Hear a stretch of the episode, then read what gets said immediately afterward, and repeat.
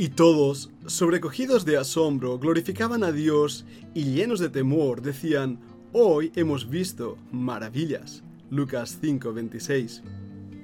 En el griego hay diferentes palabras para maravilla, pero la palabra que encontramos aquí es el único lugar en todo el Nuevo Testamento que aparece. Es la palabra griega paradoxos. Quiere decir contrario a la opinión recibida. De hecho, tiene la preposición para al lado de y doxa, opinión. Los términos castellanos que más se acercan sería paradoja o paradójico. El problema de esa palabra en castellano es que quiere decir contradicción. Y no hay contradicción en Dios. Por eso se traduce maravilla. Porque podría haber sido traducida como cosas extraordinarias, Cosas increíbles nos dará otra versión. También hay otras palabras para maravilla, como la palabra tera, que quiere decir algo extraño, que hace que el espectador se maraville. Y siempre se usa en forma plural, o la, la palabra zauma, que también se traduce como maravilla, asombro. También tenemos la palabra dunamis, muchas veces traducida como poder, pero también milagro, potencia, señal. Eh, la palabra paradoxa es diferente a estas palabras. Implica algo que no puede ser entendido por el hombre, algo que es tan maravilloso, tan fuera de lo común, tan contrario a la opinión recibida, que hace que el hombre simplemente entre en un éxtasis y diga, ¿y esto qué es? Bien, eso nos abre la puerta a verdades de la escritura que no podemos entender como humanos y que sí creo que debe llevarnos a una admiración, a un temor santo, porque recordad, como nos dice también el libro de Proverbios, que el principio de la sabiduría es el temor al Señor. Una cosa es miedo, miedo atroz que te paraliza, la otra es ese temor reverente que te lleva a la glorificación de Dios, a adorarle, amarle y servirle porque le temes y quieres hacer lo que le agrada. Y cuando comprendes esas maravillas, esas cosas fuera de lo común, lo único que puedes hacer es caer a sus pies y, adorarle. Ah, pensemos en un momento en algunas de esas cosas. La primera, Filipenses capítulo 2 nos lo narra. Dios mismo se humanó, tomó forma de hombre, hecho semejante a los hombres, igual que nosotros. Eso es una paradoja. ¿Cómo puede Dios ser Dios hombre? 100% Dios, 100% hombre. Así es el Señor Jesucristo, lo que llamamos el ser teoantrópico. Es algo que escapa a nuestra mente, no podemos comprenderlo. ¿Cómo comprender la Trinidad? Padre, Hijo, Espíritu Santo, siendo la misma esencia, la misma sustancia, son tres personas diferentes. ¿Cómo podemos encontrar una respuesta a este gran dilema que los hombres no alcanzan a entender. ¿Cómo podemos entender la eternidad de Dios? Dios no tiene principio de día ni fin de ellos. Y sin embargo, ese Dios infinito entra en el tiempo y en el espacio para morir en la cruz del Calvario. ¿Y cómo puede morir Dios mismo, el que da vida a todo cuanto existe? Y de hecho, hablando de la Trinidad, Dios que es tres veces santo, como nos dice Isaías, el Padre es santo, el Hijo es santo, el Espíritu Santo es santo. ¿Cómo puede el Espíritu Santo vivir en nosotros, viles pecadores? ¿Cómo ese Dios perfecto puede tomar un templo imperfecto que somos tú y yo? Y aún sigamos descubriendo más de estas paradojas. ¿Cómo Dios toma en sus manos herramientas imperfectas, a hombres imperfectos, y sin neutralizarlos, sin convertirlos en robot, nos da la eterna palabra de Dios.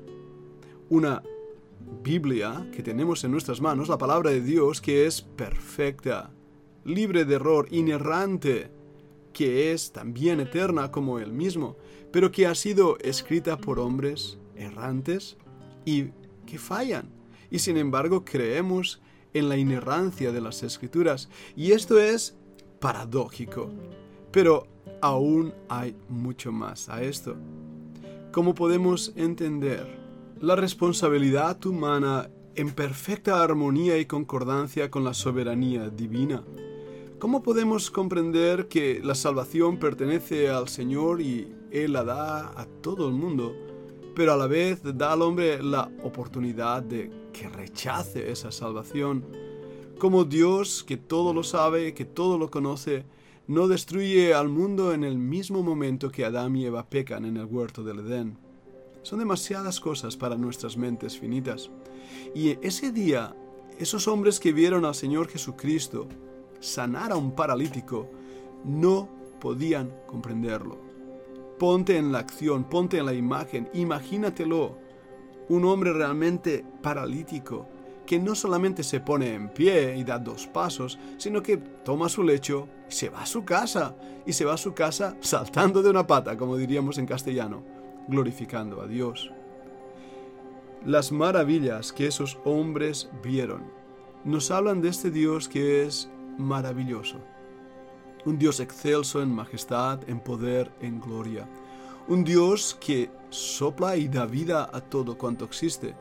Un Dios que sostiene el universo, un Dios que dice sea la luz y la luz es creada, un Dios que toma cada evento del mundo que acontece en perfecto control y armonía sin perder ningún detalle, pero que a la vez da al hombre una libertad de movimiento, un Dios que establece unas leyes matemáticas del universo, que permite a los físicos descubrir aún la misma creación divina.